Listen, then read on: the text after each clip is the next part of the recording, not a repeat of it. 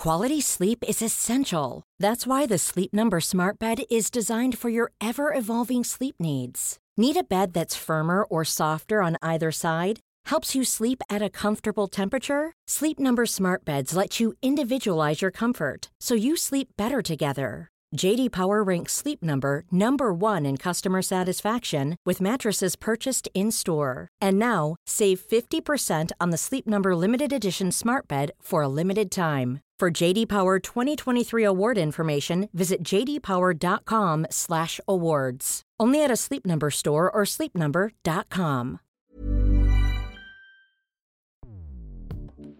Escuchas. Escuchas. Escuchas un podcast de Dixo. Escuchas, Escuchas Bien Comer con Fernanda Alvarado. Muchas veces queremos confiar en que un producto nos va a dar mucha salud o nos va a solucionar la vida y que muchas veces también pues la publicidad y, y estas estrategias de mercadeo se aprovechan de ello.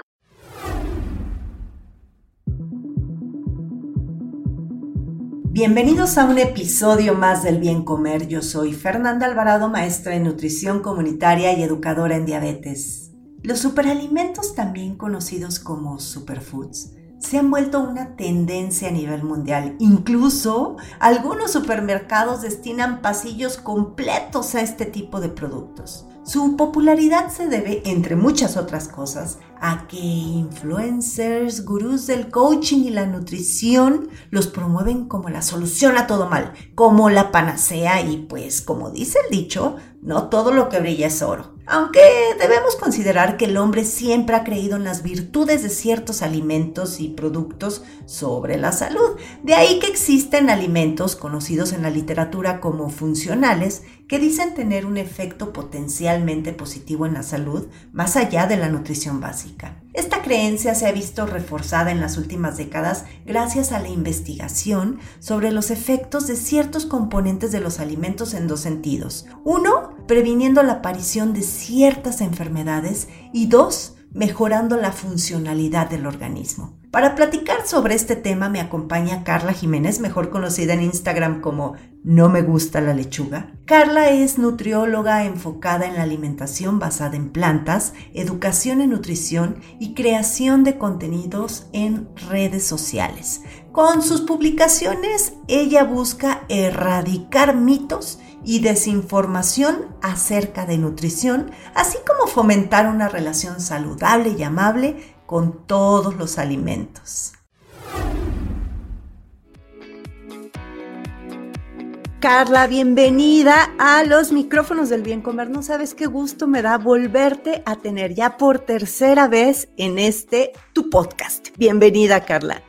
Muchísimas gracias. Es siempre muy bonito poder compartir este espacio. Mil, mil, mil gracias siempre por, por la invitación de andar por acá. Oye, y ahora como lo, lo platicaba en la intro, pues esta parte de los superalimentos que a veces yo siento que ya son temas choteados, que hablamos mucho de lo mismo, pero cuando me encuentro cositas en redes sociales digo, no, creo que no hemos dicho lo suficiente como para que la gente siga viviendo engañada, porque ese es el punto, ¿no? Es sobre productos que no ni son la panacea ni van a resolver todos sus problemas de salud. Y tú inauguraste una sección muy linda en tu cuenta de Instagram que se llama Desenmascarando Superfoods. Entonces, bueno, eh, a ver, platícanos un poquito de, esta sección que tienes y de ahí nos arrancamos a eh, desenmascarar algunos que ya publicaste. Sí, efectivamente nos pasa mucho esta parte. De repente creemos que hemos contado mucho acerca de un tema o es un tema con el que ya estamos familiarizadas y damos por hecho de que ya todo el mundo lo sabe, pero enfrentarnos a toda esta desinformación que de repente se da por el mercadeo, por las cuentas que nos encontramos de influencers o demás y nos damos cuenta de que no, de que hay personas que siguen pensando que un producto va a ser el milagro para su salud o que ya con eso todo va a estar perfecto en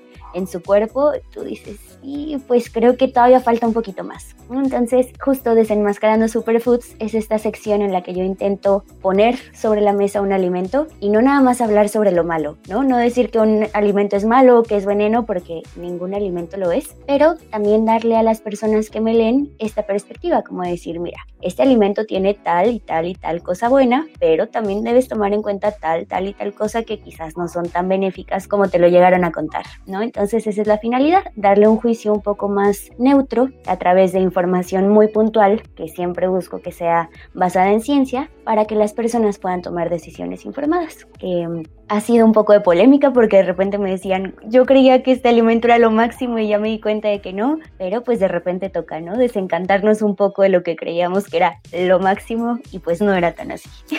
Sí, desencantarnos, pero también a veces cuando a mí me ha tocado que de repente, por ejemplo, con el famoso vinagre de manzana, ¿no? Que justo grabé un video para YouTube. Y entonces al ponerme a indagar en, en la literatura, y pues yo lo tenía muy mal posicionado porque yo decía, eso es una fan o sea, es, están viéndole la cara a todo el mundo. Y sí, en parte sí, en la forma en cómo lo venden, pero eso no significa que el producto no pueda, no llegue a tener ciertos beneficios que se han sido probados, pero que eso no significa que son la solución y que ya porque tomes vinagre de manzana te comes un pastel y no te va a elevar la glucosa, ¿no? Entonces es como, como un todo, como un todo suma y es ahí donde hay que ver las letras chiquitas de cada producto. Y para ya entrarle, Carla, a ver, vamos a empezar con la famosa sal rosa del Himalaya, ¿no? Que aparte es carísima, carísima. Absurdamente cara. Ese fue el producto con el que inauguramos justo esta sección, porque yo veía esta parte, ¿no? Aparte de que al compararla con la sal normal, yodada de mesa, es carísima, yo veía que las personas, por ser rosa, por ser del Himalaya, por tener más minerales, entre comillas, la usaban indiscriminadamente, ¿no? Entonces dije, a ver, ¿qué tan cierto es esto de que esta sal se puede usar así nada más? Y me di cuenta, entre las personas cercanas a mí que la usaban, pues se tenía este concepto, ¿no? De que tenía más minerales o que era más saludable que la sal común. Y al momento de revisar la composición me di cuenta de que no. Ahí yo creo que el pero más grande, además del precio, es esta parte de que no está fortificada con yodo. El yodo ha sido uno de los minerales que no se encuentran tan fácilmente en otros alimentos de consumo habitual. Entonces, muchas políticas públicas de muchos países han optado por suplementarlo en la sal. Entonces, pues igual, si tú ya no estás consumiendo esta fuente de yodo, tienes que buscar maneras de estarlo consumiendo. Al momento de quitar la sal, que suele ser un, producto de uso muy común en las cocinas, pues también está quedando ahí ese huequito. Y fíjate que me pareció muy curioso porque normalmente las personas no confrontan mis publicaciones, ¿no? De repente llegan preguntas así, pero ahí sí se me pusieron un poco agresivos y una de las cosas que me decían era como, es que estás desinformando porque la sal común tiene microplásticos. Y yo decía, ay Dios, espérame un poquito que con esto no estoy tan familiarizada, ¿no? Entonces, muchas veces también por ahí nos, nos entran estos productos, ¿no? Alarmándonos o diciéndonos como, no, pero tiene algo que es malo para ti. Y al momento de leer, pues efectivamente sí hay ciertas sales, sobre todo la sal de mar, que puede tener pequeñas cantidades de microplásticos, pero en realidad no tanta como otros alimentos, como lo son los mariscos, los pescados, ¿no? Entonces también es bien importante ir un poco más allá. Hay una frase que me parece que es muy común aquí en México, que es esta, ¿no? De quien no conoce a Dios, a cualquier santo le reza, ¿no? Entonces creo que si no tenemos nociones básicas de nutrición, cualquier cosa que nos quieran vender va a ser la cosa que vamos a querer comprar, ¿no? Entonces informarnos un poquito, darnos cuenta de que no todo lo bueno es tan bueno, ni todo lo malo es tan malo, es muy importante. Sí, y además, bueno, también considerar que el uso de la sal, pues va a ser moderado, ¿no? Entonces, aunque suponiendo que esta sal que venden en el súper, la tradicional, esa sal que tiene un pajarito o la que me digan, que sal yodada, tenga microplásticos, pues tampoco es que vas a consumir muchos microplásticos porque no vas a consumir mucha sal, ¿no? Entonces sí, son muchas cosas que, que hay que ver, como bien dices. Y otro superalimento y que hace años, hace muchos, muchos años, tú eras yo creo que muy chiquita, estaba muy de moda y es, y luego volvió y ahorita otra vez está de moda que es la famosa alga espirulina. A ver, platícanos de la alga espirulina. Sí, te voy a contar que este, ese producto lo incluí en, en, esta sección porque yo también fui víctima de. Cuando recién empezaba yo a tener una alimentación vegetariana, una de las recomendaciones que me hicieron en su momento fue como, no, pero tómate la alga espirulina porque es súper buena para los vegetarianos.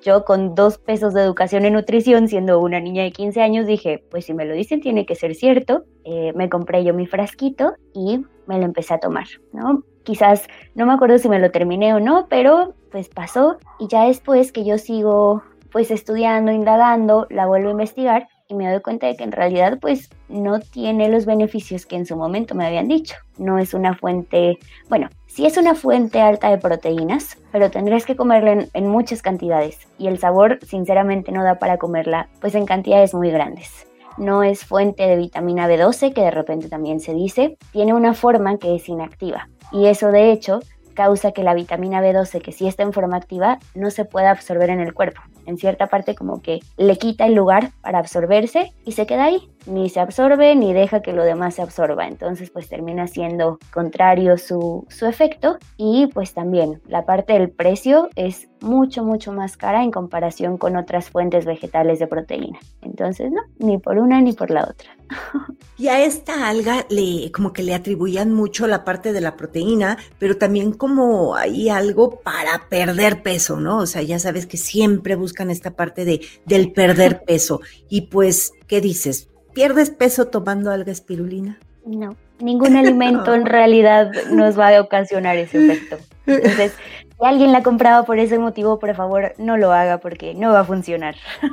Oye, y está que aquí también de repente, eh, yo e, con, últimamente he puesto como a la mantequilla otra vez en la mesa de discusión, porque así como tú hablas de los superalimentos, a mí me gusta pues como desenmascarar un poquito otros alimentos a los que hemos satanizado, como el huevo, como la mantequilla, como el maíz, ¿no? Los famosos, por eso siempre ando promoviendo los tlacoyos. Pero bueno, puse la mantequilla y todo el mundo me decía, no, no, no, no, no, no, es mejor el ghee o la mantequilla clarificada. Y vi que tú también por ahí hablabas de esto. Cuéntanos. Así es. La verdad, yo este producto lo conocí hace relativamente poco. Sé que se utiliza mucho en la medicina alternativa, sobre todo oriental. Sé que se usa mucho en Ayurveda, que es también otra corriente un poco filosófica de salud, de, de nutrición. Pero básicamente, si nos vamos a términos muy generales, ¿qué es el ghee? Es una mantequilla común y corriente que se pone a una alta temperatura y lo que pasa cuando, cuando la pones a calentar es que se separa en dos partes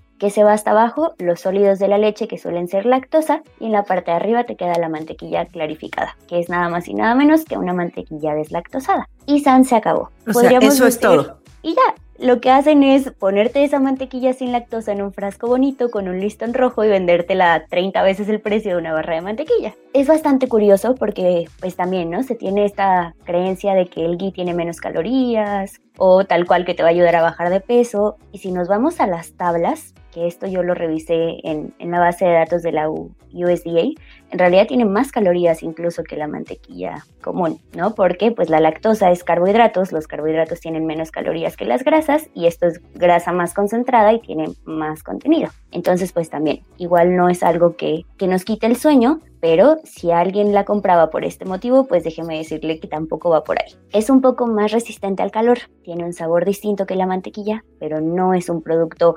milagroso, mágico, místico, musical. y además aquí lo bonito con el ghee, bueno, sí, está esta parte de lo que estás hablando, ¿no? Mucha gente, eh, aunque tenga pequeñas trazas de lactosa, hay productos que, que sí les pueden afectar a estas personas maldigestoras de la lactosa, ¿no? O intolerantes. Entonces, esta parte de el ghee también lo que hacen es prepararlo con ciertos sabores. Entonces ya hacen como una mantequilla clarificada con un sabor muy rico, pero repite como tú lo dices, lo pueden hacer en casa, ¿no? No es tan difícil. Tal cual es poner una ollita a fuego muy bajito porque la mantequilla pues es un poco menos resistente al calor en comparación con otras grasas, pero tal cual, dejarla reposar decantar, que es esta parte de que se asiente la lactosa, se cuela con cuidadito y ya tienes tu ghee hecho en casa y hasta te consta y hasta le tienes más cariño porque lo hiciste tú.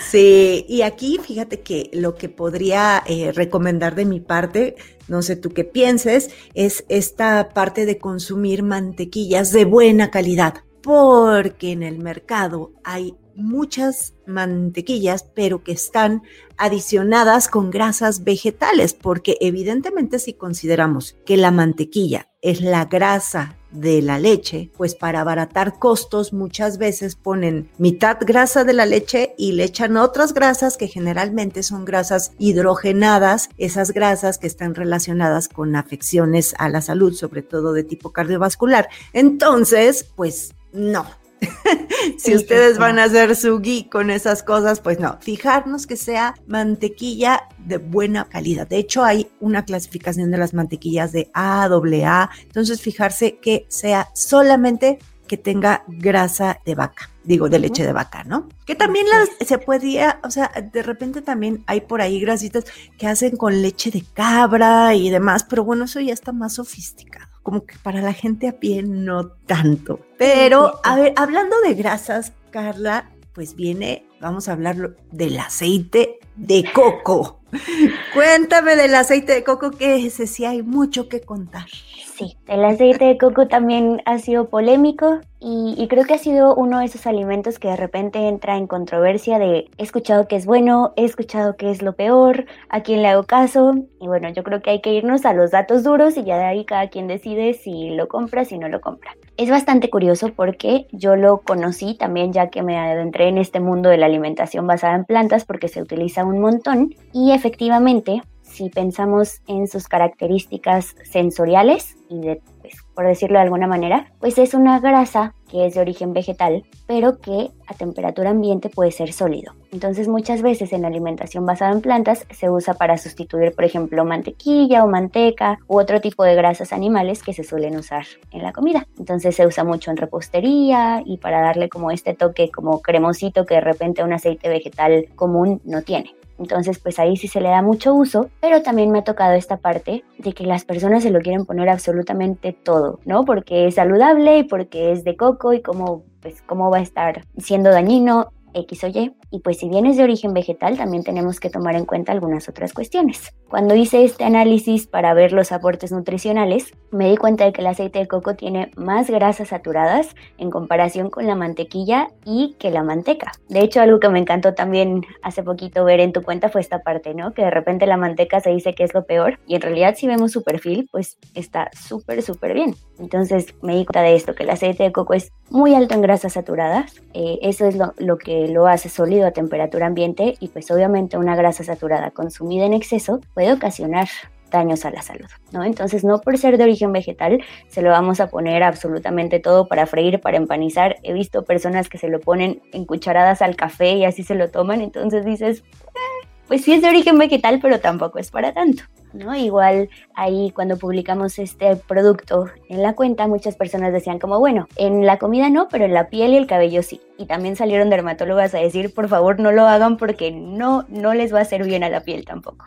Entonces, pues sí, quizás en pequeñas cantidades de repente en la comida o para sustituir, como decíamos, mantequilla, manteca en una preparación, de acuerdo, pero tampoco utilizarlo en cantidades exageradas porque ningún alimento en exceso va a ser bueno para la salud. Ya, y aparte también un punto importante, pues para todos los defensores del aceite de coco, que si bien como dices, no, no, no se sataniza, nosotras no satanizamos nada, pero muchas revisiones que se han hecho sobre este tipo de grasa son en un aceite de coco en específico que si orgánico, pero con cierto perfil de grasas, no quizá el que venden en la tienda naturista. Entonces, eso también es importante considerarlo porque nosotros nos gusta decir, o sea, siempre es blanco o negro, ¿no? Blanco, es bueno y no, bueno, es buenísimo. Entonces, como dices, hasta el café se lo echamos, ¿no? Pero, pues no, o sea, como dice mi amiga Sol Sigal, ni bueno ni malo, o sea, él es una grasa más y yo coincido contigo, ¿no? Y tú, por ejemplo, en cuanto a alternativas para grasas en la cocina, ¿cuáles dirías que, que te gustan? Digo, entiendo que tú, tu dieta es basada en plantas, pero eh, que veas los perfiles este, de grasas, tanto animales como vegetales, y cuáles son las que te gustan. Creo que si lo ponemos en perspectiva, mi top 3 de aceites podrían ser oliva, canola y aguacate. Mm. Los pongo en este orden porque el de aguacate, por ejemplo, es muy resistente al calor. Yo creo que es uno de los más resistentes, pero en comparación con los otros dos sí es un poquito más caro. Entonces, si tú tienes la posibilidad de comprar el aguacate, te gusta y puedes conseguirlo fácilmente, es una opción excelente. El de oliva, que de repente teníamos esta creencia de que no se podía utilizar para cocinar porque el calor lo afectaba, pues ya hay también mucha evidencia que nos dice que sí resiste bastante bien el calor. Digo, tampoco usarlo para freír o para preparaciones en muy altas temperaturas, pero un guisadito, un salteado para preparar algo así a una temperatura a fuego medio bajo está perfecto. Y el de canola, que también ha sido un poquito polémico porque hay quien dice que es veneno y que es lo peor, pero en realidad es un aceite que aguanta muy bien el calor, que tiene un perfil de ácidos grasos bastante bueno y en comparación con los otros dos es muy accesible y es muy económico, entonces también es una buena opción. En comparación, por ejemplo, con el de oliva tiene un sabor muy neutro, entonces se puede usar tanto en dulce como en salado y, la verdad es que es, bastante bueno. sí, aquí el problema con el de oliva, uno es costoso, pero como dices, el de aguacate tiene mejor perfil, aguanta más la temperatura, pero es muy costoso. Fíjate que no altera el sabor de los alimentos como el de oliva. El aceite de oliva sí de repente te llega a saber distinto. Entonces sí, fíjate que ahí coincidimos. Yo el de canola no soy tan fan, yo utilizo aguacate, utilizo oliva y por ejemplo, yo que, que, sí procuro una alimentación con muchas plantas, pero no toda mi alimentación es en plantas, pues incluyo la manteca, por ejemplo, para los frijoles, ¿no?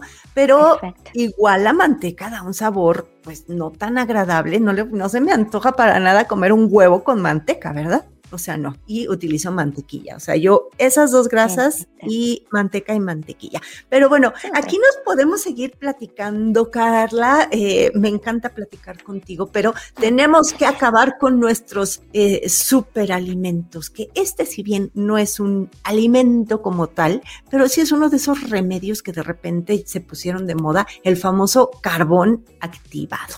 Así es.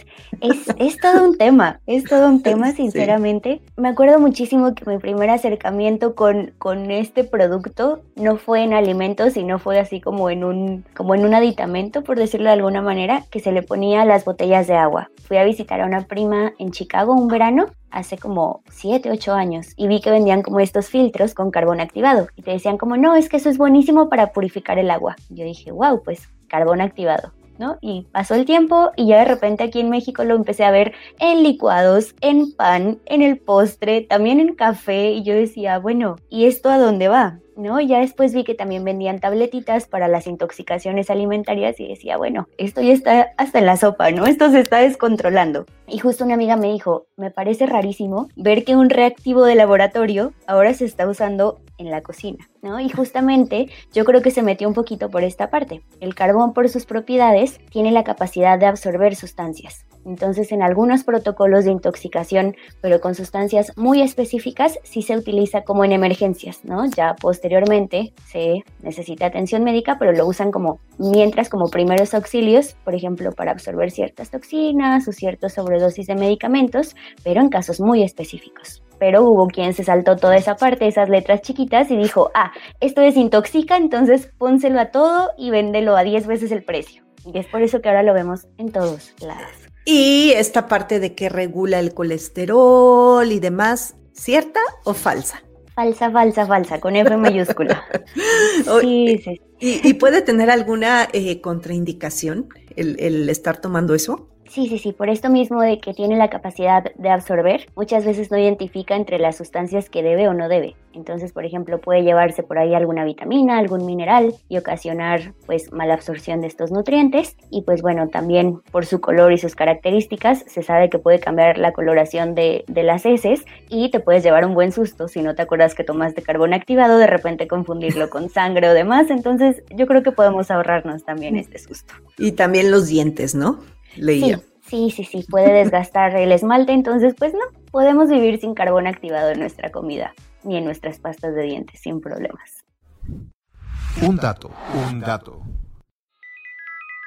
Los alimentos vinculados a la mejora o mantenimiento de la salud han existido desde nuestros antepasados. En México tenemos la fortuna de contar con una gran lista. Algunos de ellos son el nopal, la chía, los frijoles, el amaranto y el cacao.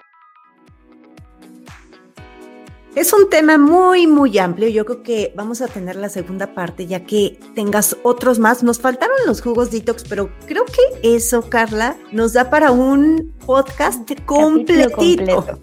O sea, hay mucho que hablar de esos jugos, pero bueno, tendremos nuestra segunda parte de desenmascarando superalimentos y como conclusiones, ¿con qué recomendaciones te gustaría que, que se quedara nuestra audiencia? Algo que es muy importante cuando estaba leyendo acerca de por qué los superfoods han tenido tanta fama y tanta aceptación es esta parte, de que muchas veces queremos confiar en que un producto nos va a dar mucha salud o nos va a solucionar la vida y que muchas veces también pues la publicidad y, estas estrategias de mercadeo se aprovechan de ello. Entonces yo creo que es muy importante cuando encontremos alguno de estos productos que nos prometen mil y cosas, tener una postura bien crítica y cuestionarnos realmente si lo que nos está ofreciendo es realidad. ¿no? Si nos está diciendo, como decíamos, que si nos va a desintoxicar o que si va a hacer no sé qué nuestra salud, pues preguntarnos, ¿realmente se podrá? Y compararlo quizás con otros alimentos con los que estemos familiarizados. Porque de esa manera, también tomando, como decíamos, decisiones concretas e informadas, pues va a ser mucho más difícil caer en un comercial o una estrategia publicitaria que quizás busca más nuestro dinero o nuestras compras que fomentar una buena salud. Entonces esto, ser críticos y cuestionar, yo creo que es la clave de todo. Y yo creo que también ver si, pues si ofrece muchos, muchos, muchos beneficios, pues no, no va a ser real, ¿no? O sea, si estos productos en realidad tuvieran los efectos que prometen, no tendríamos la prevalencia de obesidad que tenemos, no tendríamos la prevalencia de colesterol, triglicéridos, no serían las enfermedades cardiovasculares la primera causa de muerte. Entonces, no se crean todo lo que ven. Sigan a Carla en sus redes sociales, su cuenta de Instagram y tienes TikTok también. Y a ver, dinos dónde te pueden encontrar. Sí, en Instagram y en Facebook estoy tal cual como no me gusta la lechuga. Acabamos de abrir una cuenta de TikTok y me tiene ahí entre nerviosa y emocionada y es también no me gusta la lechuga, solo con tres As al final. Perfecto. Bueno, pues ya saben que si quieren escribirme a mí o eh, buscar ahí algo bonito, pues me pueden encontrar en Instagram o en YouTube como Bien Comer. Muchas gracias, Carla, por venir. Mil gracias a ti. Nos escuchamos prontito. Chao. Dixo presentó Bien Comer con Fernanda Alvarado. La producción de este podcast corrió a cargo de Verónica Hernández. Coordinación de producción, Verónica Hernández. Dirección General, Dani Sadia. Las opiniones expresadas en este programa no pretenden sustituir en ningún caso la asesoría especializada de un profesional. Tanto las conductoras como Dixo quedan exentos de responsabilidad por la manera en que utilizan la información aquí proporcionada. Todas las opiniones son a título personal. Hey, it's Danny Pellegrino from Everything Iconic. ¿Ready to upgrade your style game without blowing your budget? Check out Quince. They've got all the good stuff shirts and polos, activewear, and fine leather goods all at 50 to 80% less than other high-end brands. And the best part? They're all about safe, ethical, and responsible manufacturing. Get that luxury vibe without the luxury price tag. Hit up quince.com slash upgrade for free shipping and 365-day returns on your next order. That's quince.com slash upgrade.